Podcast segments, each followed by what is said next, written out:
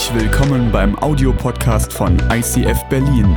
Wenn du Fragen hast oder diesen Podcast finanziell unterstützen möchtest, dann besuch uns auf icf-berlin.de.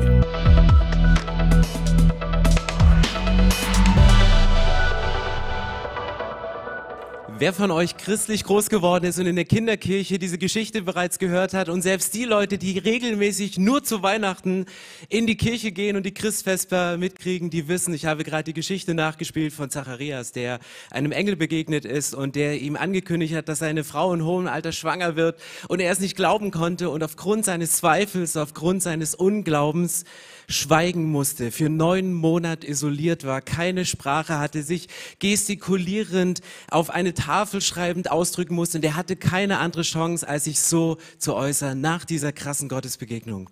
Und ich weiß nicht, wie dein Jahr war. Wir haben dieses Jahr angefangen mit einer krassen Predigt, wo es um das Jahresthema, um die Jahreslosung ging. Ich glaube, hilf meinem Unglauben. Und wir haben diese Karten rausgenommen und wir haben auf der Rückseite dieser Karten haben wir zwei Spalten gezogen. Eine Spalte, auf der Glaube stand und eine andere Spalte, auf der Unglauben stand. Und ich weiß nicht, wie dein Jahr gewesen ist, wenn du jetzt auf deine Karte guckst, was auf der Glaubensseite steht, was damals auf der Unglaubensseite steht und wie du versucht hast, die Sachen rüberzuziehen, von der Unglaubensseite auf die Glaubensseite rüberzuziehen. Ganz ehrlich, wenn ich mein Jahr betrachte, dann stelle ich manchmal Situationen fest, wo ich sage, ich bin so reingestartet, genauso wie ihr. Wir haben gebetet, dass, dass Gott Wunder tut, dass Gott Durchbrüche schafft, dass Gott Dinge in verschiedenen Lebensbereichen tut, aber manchmal denke ich, nicht nur der Glaube ist gewachsen, sondern auch die Zweifel sind gewachsen. Nicht nur der Glaube ist gewachsen, manchmal ist der Unglaube größer geworden, weil vieles anders geschehen ist im letzten Jahr als erwartet. Und vielleicht guckst du ganz ernüchternd auf diese Karte und dachtest, am Ende des Jahres werde ich da sitzen und alles, was auf der Unglaubensseite stand, das habe ich rübergezogen und ich strotze vor Glauben. Und jetzt sitzt du da und bist, bist einsam und hast dir am Anfang des Jahres draufgeschrieben, dass die Beziehung zu deinem Elternteil in Ordnung kommt, aber dieses Elternteil ist aufgrund eines Virus gestorben und du hattest nicht die Chance, mit ihm oder ihr zu sprechen, um eure Beziehung wieder in Ordnung zu bringen. Du hast von dem großen Business geträumt und aufgeschrieben in der Unglaubensseite und sagst, ich will es rüberziehen, dass es erfolgreich wird, aber dieses Business existiert nicht mehr, weil du am Existenzminimum angekommen bist und Insolvenz anmelden musstest und es nicht funktioniert. Und es kann sein, dass im letzten Jahr die Dinge, für die du geglaubt hast, in die Unglaubensseite gerutscht sind und nicht die Unglaubensseite auf die Glaubensseite. Und ich möchte euch heute mit hineinnehmen in die Geschichte von, von Zacharias. Von Zacharias, einem Mann aus der Bibel, der alles richtig gemacht hat, der versucht hat, alles richtig zu machen, dessen Job es war, den Glauben von anderen zu stärken. Als Priester Stellvertreter zu sein zwischen Gott und Menschen, die Hoffnung und die Liebe und den Glauben von Menschen größer zu machen. Und er erlebt im Laufe seines Jahr Lebens, wie sein Glaube geschwunden ist, wie sein Unglaube größer wurde, wo der Zweifel ihn so dominiert hat. Und in diese Situation hinein hat er eine Begegnung mit dem lebendigen Gott.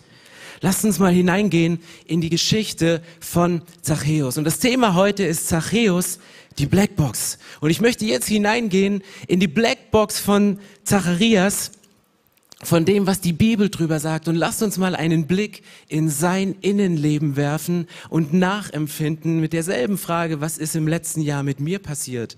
Wo ist mein Glaube gewachsen oder wo ist mein Unglaube größer geworden und mein Glaube ist geschrumpft? Lukas 1 ist die Geschichte von Zacharias. Als Herodes König von Judäa war, lebte dort ein Priester namens Zacharias. Er gehörte zur Dienstgruppe Abia. Wie Zacharias stammte auch seine Frau Elisabeth aus der Familie von Aaron. Beide lebten nach Gottes Willen und hielten sich in allem genau an seine Gebote und Ordnung. Check sagst du, du liest so einen Satz, Vorzeige-Ehepaar, vollzeitlich, Priester, beides Pastoren. Und das waren die nicht nur auf der Bühne, sondern auch im Alltag. Hier steht, sie lebten nach Gottes Willen. Wenn sie immer rausgefunden haben, oh, das ist der Wille von Gott, dann haben sie danach gelebt. Sie hielten sich an seine Gebote, sie hielten sich an seine Ordnung.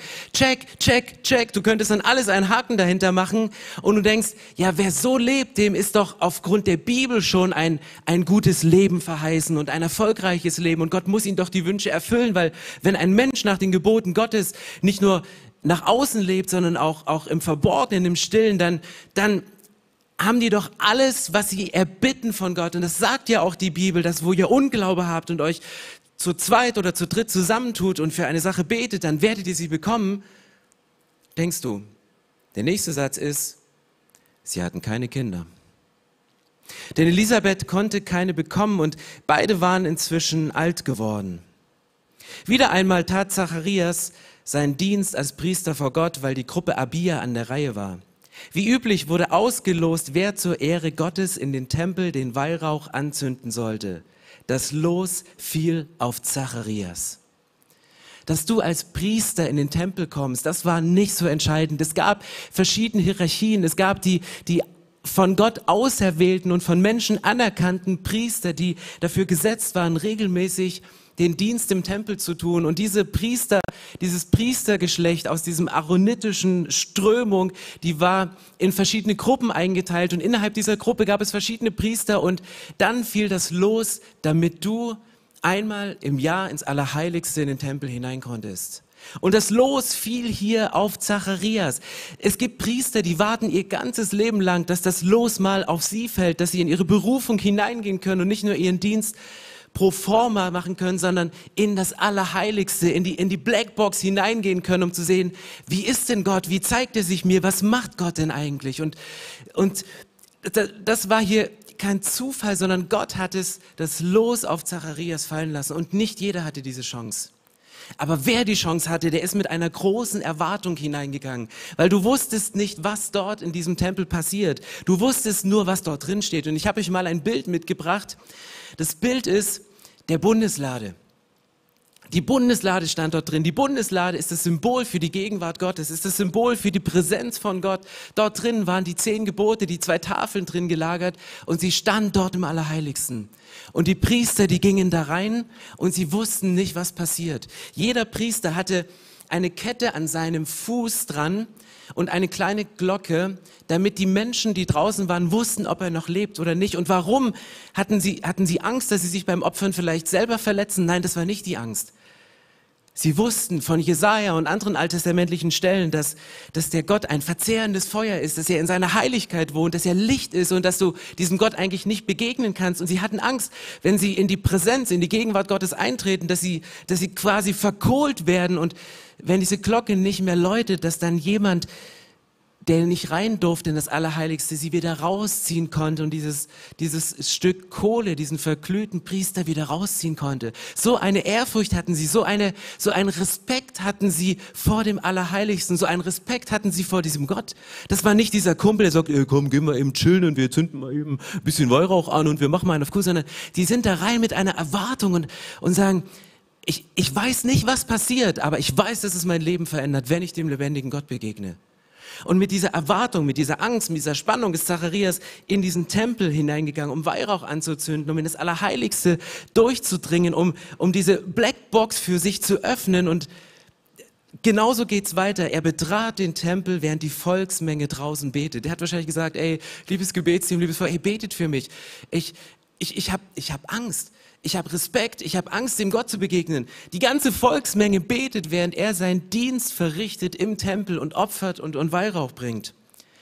Plötzlich sah er auf der rechten Seite den Räucheropferaltar einen Engel des Herrn. Sein Anblick flößte Zacharias Angst und Schrecken ein. Doch der Engel sagte zu ihm, fürchte dich nicht, Zacharias wenn wir unsere Weihnachtsbäume schmücken wie Robin und Mara zu Hause, dann hängen wir so kleine Jahresendflügelfiguren da dran. So schöne, weiße, liebliche Engelchen mit goldenem, lockigem Haar. Ich bezweifle, dass die so aussehen. Und ich habe euch mal ein Bild mitgebracht, ein Foto, was ich letzte Woche gemacht habe, als ich... Quatsch. Ähm, das ist ein Foto, so, wenn du die Offenbarung liest, wenn, wenn du Engel liest, wie sie beschrieben sind, dann sind das Gestalten, die dir vielleicht wirklich Angst einflößen. Und ist euch das mal aufgefallen? Wann immer ein Engel Menschen begegnet, wann immer ein Engel zu einem Menschen kommt, die sagen immer das Gleiche. Ey, fürchte dich nicht. Hab keine Angst. Die müssen so, so, so, so, so groß, so mächtig, vielleicht auch mit einem durchdringenden Blick. Ich habe keine Ahnung, wie sie aussehen, aber sie sind auf jeden Fall krasser, als du dir vorstellen kannst, weil ihr erster Satz immer ist, hey, sorry, hab keine Angst. Es passiert dir nichts. Du bist auf, bist gut aufgehoben. Fürchte dich nicht. Aber das ist der Moment, wo, wo nur ein Geschöpf von Gott einem Menschen begegnet und das zeugt schon von Würde, von Größe, von, von Angst und Respekt im Allerheiligsten. Und dann geht es hier weiter in diesem Text. Der Engel begegnet ihn und, und er hat immer noch, noch Herzrasen und, und kriegt es gerade nicht so wirklich auf die Reihe, was mit ihm hier passiert. Und dann, Gott hat dein Gebet erhört. Deine Frau Elisabeth wird bald einen Sohn bekommen und du sollst ihm den Namen Johannes geben. Du wirst über dieses Kind froh und glücklich sein und auch viele andere werden sich über die Geburt freuen. Gott wird ihm eine große Aufgabe übertragen. Er wird weder Wein noch andere berauschende Getränke zu sich nehmen. Schon vor seiner Geburt wird er mit dem Heiligen Geist erfüllt sein und wird viele in Israel zum Herrn, ihrem Gott, zurückbringen. Erfüllt mit dem Heiligen Geist und der Kraft des Elia wird er dafür sorgen, dass die Eltern sich wieder mit ihren Kindern versöhnen. Und die Ungehorsamen werden wieder danach fragen, wie, sich, wie sie Gottes Willen erfüllen können. Und so wird er das ganze Volk darauf vorbereiten, den Herrn zu empfangen. Woran soll ich erkennen, dass deine Worte wahr sind? fragte Zacharias erstaunt den Engel. Ich bin ein alter Mann und auch meine Frau ist hoch betagt. Der Engel antwortete, ich, Gabriel, stehe unmittelbar vor Gott als sein Diener. Er gab mir den Auftrag, dir diese gute Nachricht zu überbringen. Was ich gesagt habe, wird sich erfüllen, wenn die Zeit dafür gekommen ist. Aber weil du meinen Worten keinen Glauben geschenkt hast, wirst du so lange stumm sein und nicht mehr sprechen können, bis es eintrifft. Inzwischen warteten die Menschenmenge draußen auf Zacharias. Alle wunderten sich, dass er so lange im Tempel blieb. Als er dann endlich herauskam, konnte er nicht zu ihnen sprechen. Daran erkannten sie, dass er im Tempel eine göttliche Erscheinung gehabt haben musste. Zacharias verständigte sich durch Handzeichen mit ihnen und blieb stumm. Als die Zeit seines Tempeldienstes wieder vorüber war, kehrte er zurück nach Hause. Nur wenig später wurde seine Frau Elisabeth schwanger. In den ersten fünf Monaten lebte sie völlig zurückgezogen und verließ das Haus nicht. Der Herr hat an mich gedacht und mir geholfen, sagte sie. Nun kann mich niemand mehr verachten, weil ich keine Kinder habe. Meine Frage, die ich an diesen Text stelle, meine Frage, die ich an diese Geschichte stelle, meine Frage, die ich an das Leben des Zacharias und der Elisabeth stelle, die Frage, die ich dir stellen möchte, ist, Wann hast du deinen Glauben verloren? Wann hat Zacharias seinen Glauben verloren? Der, der dafür zuständig war, den Glauben von anderen zu stärken, konnte selbst nicht mehr glauben. Er selbst hat gezweifelt. Selbst in Situationen, wo der Engel seinen langen Text herunterbetet, selbst dann konnte er noch nicht glauben.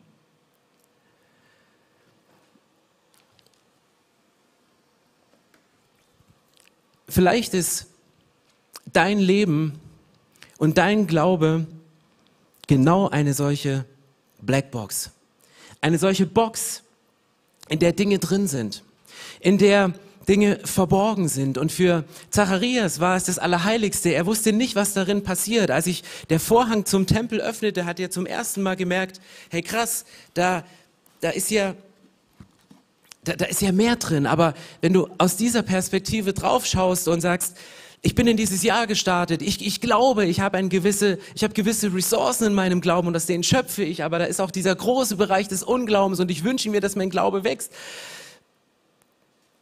Du aber nicht weißt, was hier drin ist in dieser, in dieser Box. Und für Zacharias war das Allerheiligste eine solche Blackbox. Er wusste nicht, was passiert, aber er wusste, dass etwas passiert, wenn er dem lebendigen Gott begegnet.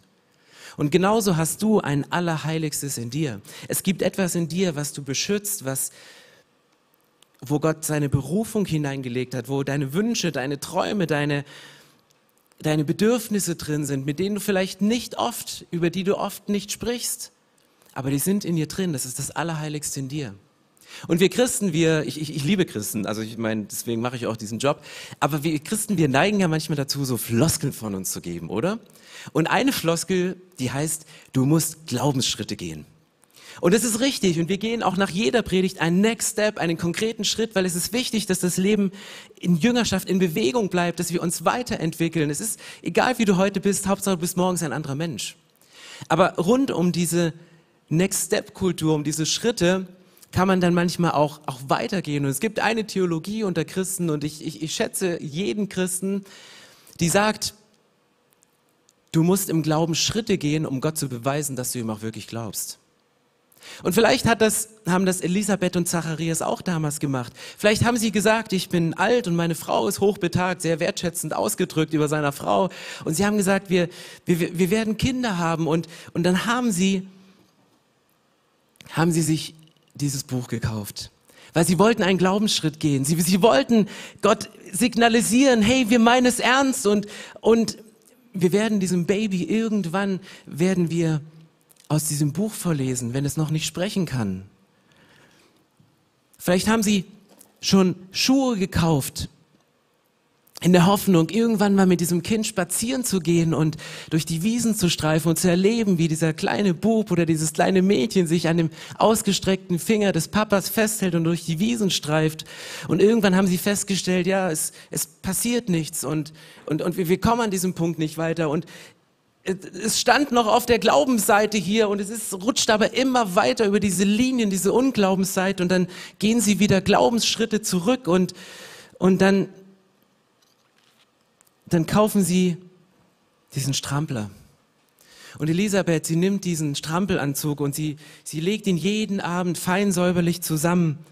Und, und jeden Abend riecht sie nochmal dran, wie sich, wie sich der Geruch des Babys anfühlt. Und, und irgendwann verblasst dieser Geruch. Irgendwann ist dieser Geruch von dem Pastor, mit dem sie verheiratet ist und dem Priester, der ja immer, immer Weihrauch bringt und, und, und predigt, dass die Leute glauben sollen und dass sie neue Hoffnung haben und dass ihre Liebe größer wird. Irgendwann sagt sie, hey, vergiss es. Du kannst so viel predigen, wie du willst. Dieser Gott ist für alle da, für alle, zu denen du predigst, für alle, die du beseelsorgst, für alle, die du stellvertretend Opfer bringst. Aber hey, sorry Gott, ich bringe hier ein Opfer. Das Allerheiligste in mir, mein größter Wunsch, der ist nicht da. Und sie gehen weiter und, und, und, und, und hoffen dann noch, falls es ein Junge wird, einen, erfüllt sich der Papa noch einen Wunsch und sagt dann, dann kaufe ich mir endlich mein Lieblingsspielzeug und, und, und, und er setzt es hin und, und, und du merkst und du, du verzweifelst an deiner eigenen Geschichte. Und ich, ich weiß nicht, was deine persönliche Geschichte ist. Ich weiß auch nicht, was deine Glaubenserfahrung im letzten Jahr war, was bis jetzt noch auf der Glaubensseite steht oder ob der Bereich kleiner geworden ist und der Unglaubenbereich gewachsen ist. Ich hatte eine Sache auf meiner Unglaubensseite stehen. Und das war meine Migräne. Ich hasse Migräne. Die Tage, wo du ausgenockt bist, wo du Stille brauchst, wo du dich zurückziehen möchtest, wo du nur noch im dunklen, kalten Raum liegen möchtest und die Schmerztabletten dieser Welt gesammelt nicht ausreichen, um diesen Schmerz zu bannen und dieses Klopfen im Kopf. Und das Schlimme ist gar nicht dieser Schmerz, das Schlimme ist der Gedanke der Uneffizienz. Gott, ich kann gar nichts für dich machen, ich kann gar nicht für die Familie da sein, ich kann gar nicht meine Hobbys leben. Du bist ausgenockt und du liegst in diesem Bett und du denkst, ein Tag völlig weg völlig rausgestrichen. Ein zweiter Tag weg. Vielleicht ein dritter Tag, wo du denkst, es geht wieder und du setzt dich vor diesen Rechner und du willst die beste Predigt vorbereiten und, und dein Kopf kann einfach sich nicht konzentrieren. Und die Sachen standen auf meiner Unglaubensseite und ich hatte gestern Kopfschmerzen, wie verrückt. Und ich dachte, ja Gott, was mache ich damit? Wird der Glaube größer?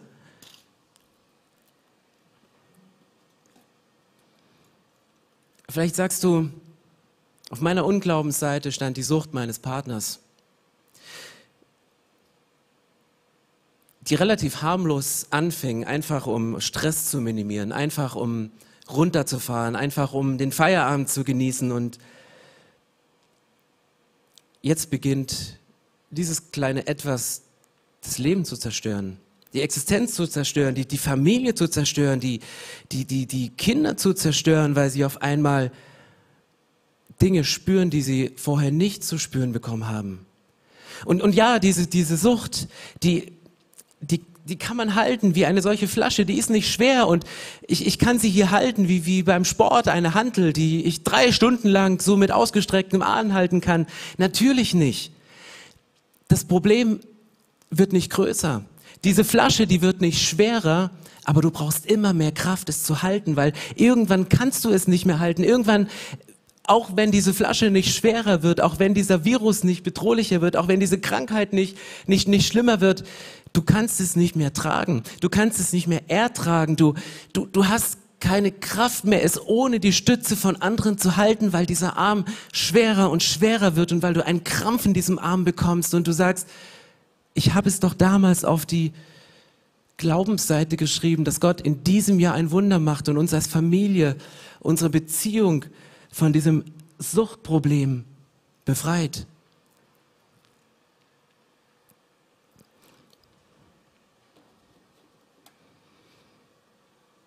In meiner Kiste ist ein Foto. Ein Foto von meiner Familie, wo meine Mama drauf ist, die nicht mehr lebt. Und meiner kleinen Schwester, die mit diesem Verlust ihrer Mutter nicht so easy umgegangen ist und ihren Glauben, ihre Hoffnung, ihre Liebe an Menschen, an Gott völlig verloren hat. Und ich, ich bete seit Jahren für meine Familie, dass sie Frieden mit Gott schließt, dass innere Heilung passiert und Gott lässt auf sich warten. Und ich stelle es nieder und sage, Gott, ich, ich, ich kann es nicht, ich kann's nicht, nicht einordnen. Ich, ich, ich, ich weiß es gerade nicht. Ich, ich sollte eigentlich den Glauben von anderen stärken, aber was ist, wenn mein Glaube dahin schwindet? Was ist, wenn, wenn, wenn mein Glaube kleiner wird und der Zweifel größer und der Unglaube sich aufbläht und man einfach nur noch schweigt, weil man nichts mehr sagen kann, weil man nichts mehr zu sagen hat, weil einem die Worte fehlen und in dem Moment, wo du Worte des Trostes aussprechen möchtest für eine hoffnungsvolle Situation und dir der Frosch im Hals steckt und du den Trost nicht aussprechen kannst, weil du es nicht einordnest. In diese Situation, in die Situation von Zacharias und Elisabeth, in diesem Moment, wo das losfällt, wo der richtige Zeitpunkt gekommen ist, so wie ihn die Bibel beschreibt, tritt dieser Engel rein in die Situation von Zacharias, Zacharias und Zacharias steht da und, und du denkst, ey Mann, dir ist ein Engel begegnet. Hallo, du warst im Allerheiligsten. Näher kamst du damals an Gott nicht ran. Und selbst in der Situation, wo wir sagen, wenn ich das erleben würde, dann würde ich glauben, kann Zacharias es immer noch nicht glauben. Mit der Engelsbegegnung. Er steht da und sagt, ja, aber woran soll ich denn erkennen, dass das stimmt? Und dann spricht dieser Engel etwas aus, etwas, etwas Krasses. Und für mich liegt hinter dieser Geschichte eine Wahrheit. Selbst wenn du keinen Glauben mehr hast, hindert das Gott nicht, ein Wunder in deinem Leben zu machen.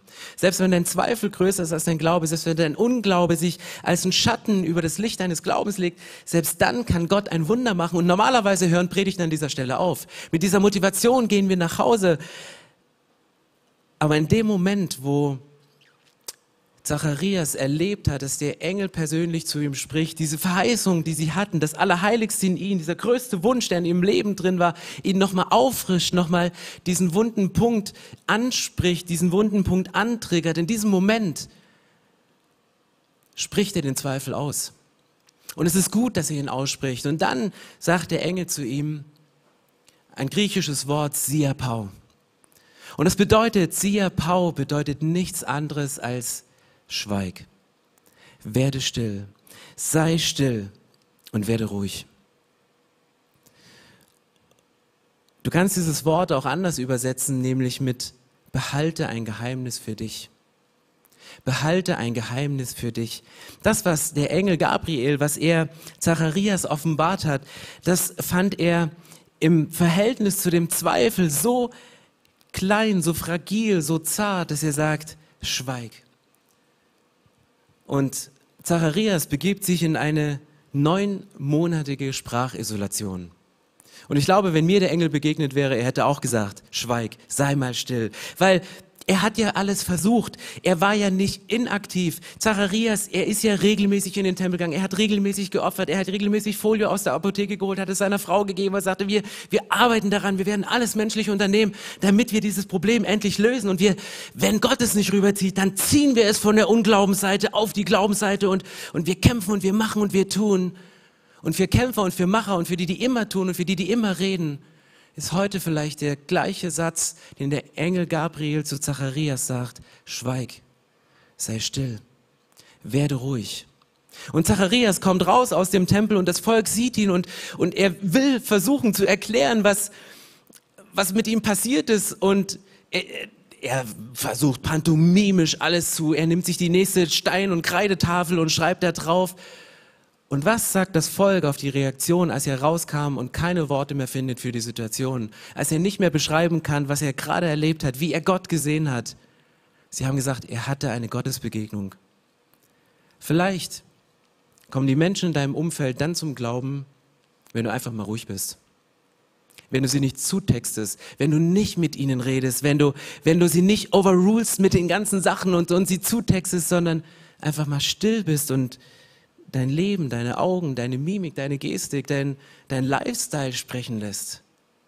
Vielleicht haben sie genau dieselbe Assoziation wie das Volk damals, zu sagen, das ist eine Frau Gottes, das ist ein Mann Gottes, wie ruhig er bleibt in der Situation, dass er nicht austickt, dass er nicht ausrastet, dass er nicht versucht, es wieder zu managen und aus eigener Kraft zu machen, sondern der still ist und der, der ruhig ist, der einen kühlen Kopf bewahrt. Und dann geht es in diesem Text weiter, nach dieser neunmonatigen Isolation, nach diesem neunmonatigen Schweigen, was für ein Mann des Wortes der Horror sein muss.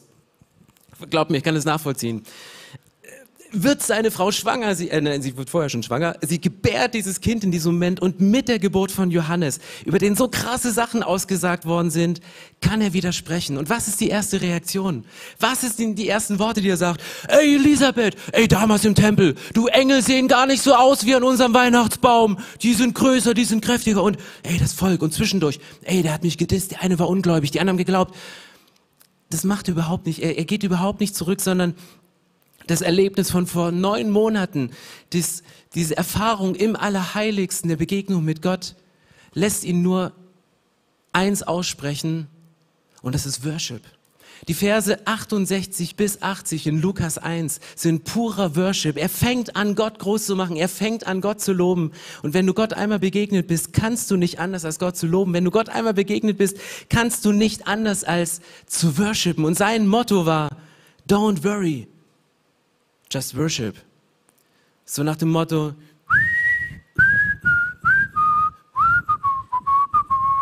Don't worry. Make worship. Das war der Punkt für ihn, dass er sagt, die Sachen sind nicht schlagartig aus der Kiste raus. Die eine Sache ist geklärt. Das Wunder haben sie erlebt. Das Wunder ist in diesem Moment drin. Aber was Wofür entscheidet sich Zacharias? Worship over worries. Er stellt den Worship über die Zweifel.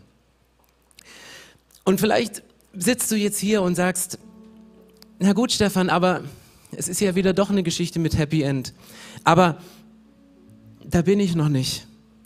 Ich bin immer noch in, in meiner Box gefangen und ganz ehrlich, wenn ich den Livestream gleich ausschalte, dann, dann mache ich die Box wieder zu und dann ist es wieder dunkel dann ist es wieder finster und dann sind wieder die, die Schatten da, die ich eigentlich nicht über meinem Leben sehen möchte, weil ich wünsche mir doch so sehr, mehr mich auf der Glaubensseite zu bewegen. Dass ein Wunder in deinem Leben durch Gott passiert, ist nicht abhängig von deinem Glauben. Es ist nicht abhängig von deinem Glauben, sondern daran festzuhalten. Gabriel und Menschen wie ich, die aktiv sind und, und aus sich rausgehen und über Dinge sprechen, für die ist heute die Message, Sia Pau, schweig, sei still. Aber vielleicht bist du eine Person, die sich da gar nicht wiederfindet und sagt, mein Leben ist still. Ich bin ruhig. Wenn ich meine Wohnungstür schließe, dann höre ich nichts. Da schreien keine Kinder, da spricht auch kein Partner und ich kann es mir auch nicht leisten, ein Netflix-Abo zu machen, um mich anderweitig zu beschallen. Für dich gilt vielleicht nicht das Schweige, sondern vielleicht spricht Gott dir genau das andere Wort zu, nämlich Dialegomai. Das Wort sprich, mach deinen Mund auf, werde laut. Nimm Worship und, und halt ihn hoch. Und ich möchte euch herausfordern für diese Woche, diese zwei zwei Dinge, diese zwei Extreme der Gottesbegegnung, die zwei Extreme unseres geistlichen Lebens in Bezug auf deine Situation ernst zu nehmen.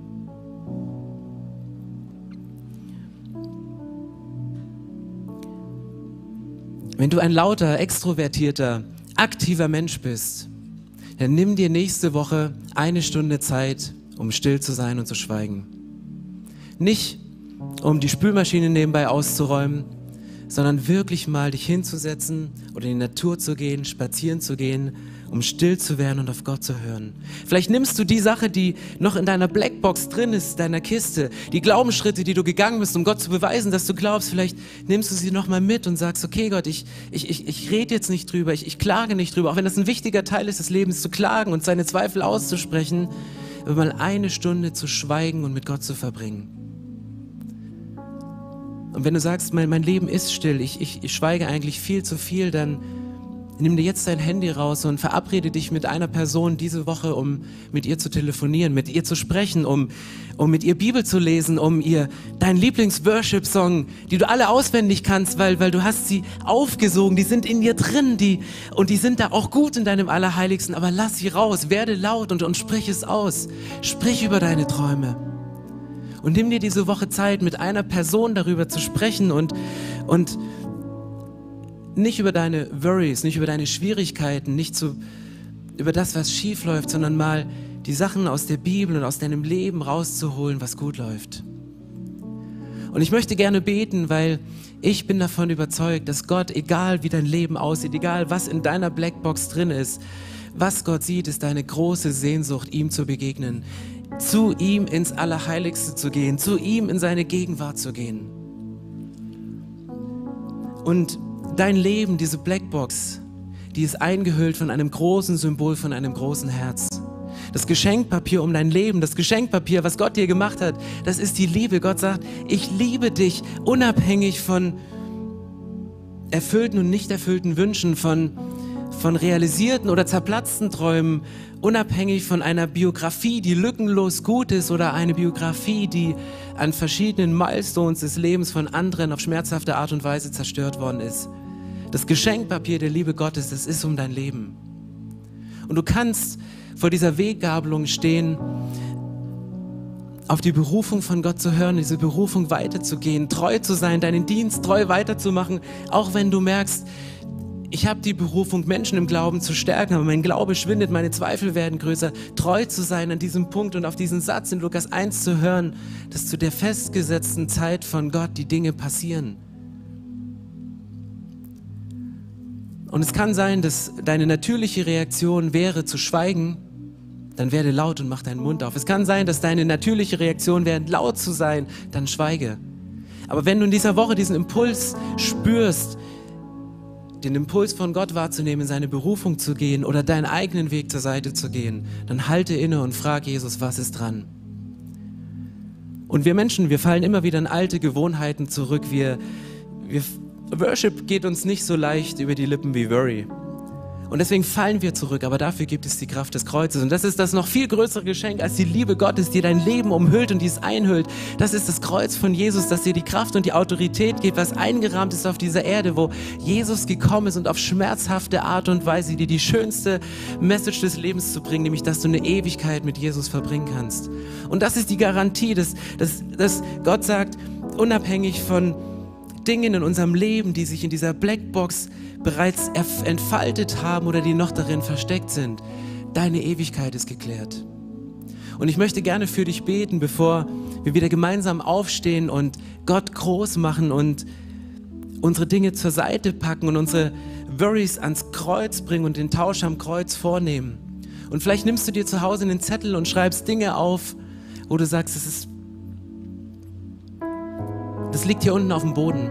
Es ist eine dieser Sachen, es ist deine Sache. Schreib sie auf und, und bring sie ans Kreuz.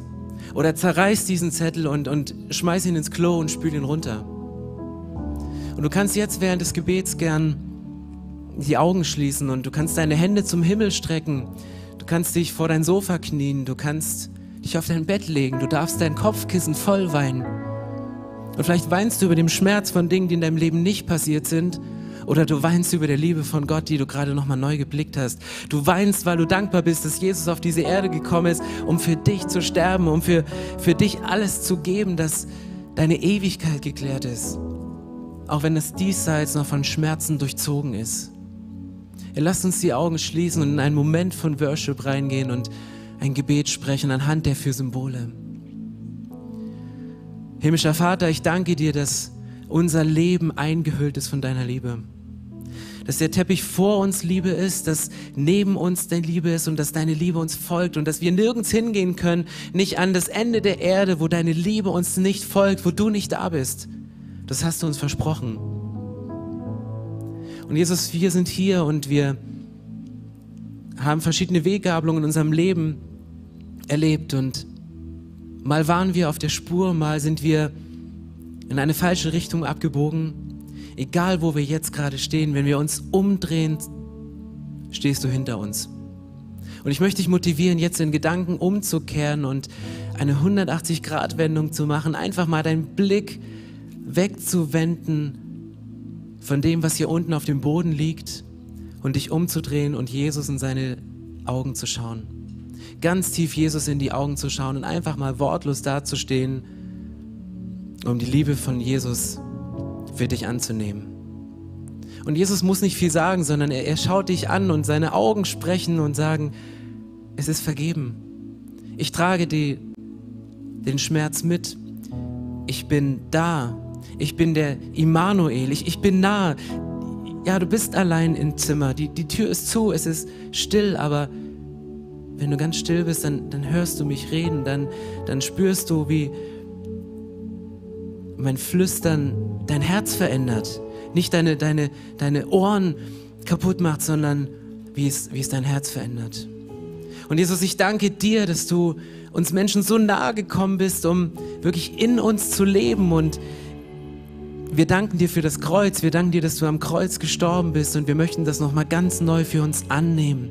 Die Kraft des Kreuzes, die Autorität des Kreuzes. Wir möchten die Autorität des Kreuzes über die Dinge stellen, die in unserem Allerheiligsten verborgen sind, über unsere Wünsche, über unsere Berufung, über das, was du mit uns vorhast auf diesem Leben. Und ich danke dir, Jesus, dass unser Leben nicht auf dieser Erde endet, dass unser Leben nicht mit dem Tod vorbei ist, dass nicht der Tod der Feind des Menschen ist, sondern dass es dein Feind ist und dass du den Tod besiegt hast und dass wir eine Ewigkeit mit dir leben können. Und ich danke dir für diese Perspektive. Ich danke dir für diese Perspektive der Ewigkeit, mit der wir unser Leben leben können. Und ich danke dir, dass du bei uns bist, um uns durch Situationen durchzutragen und Situationen mit deiner Kraft und mit deiner Autorität zu verändern. In Jesu Namen. Amen.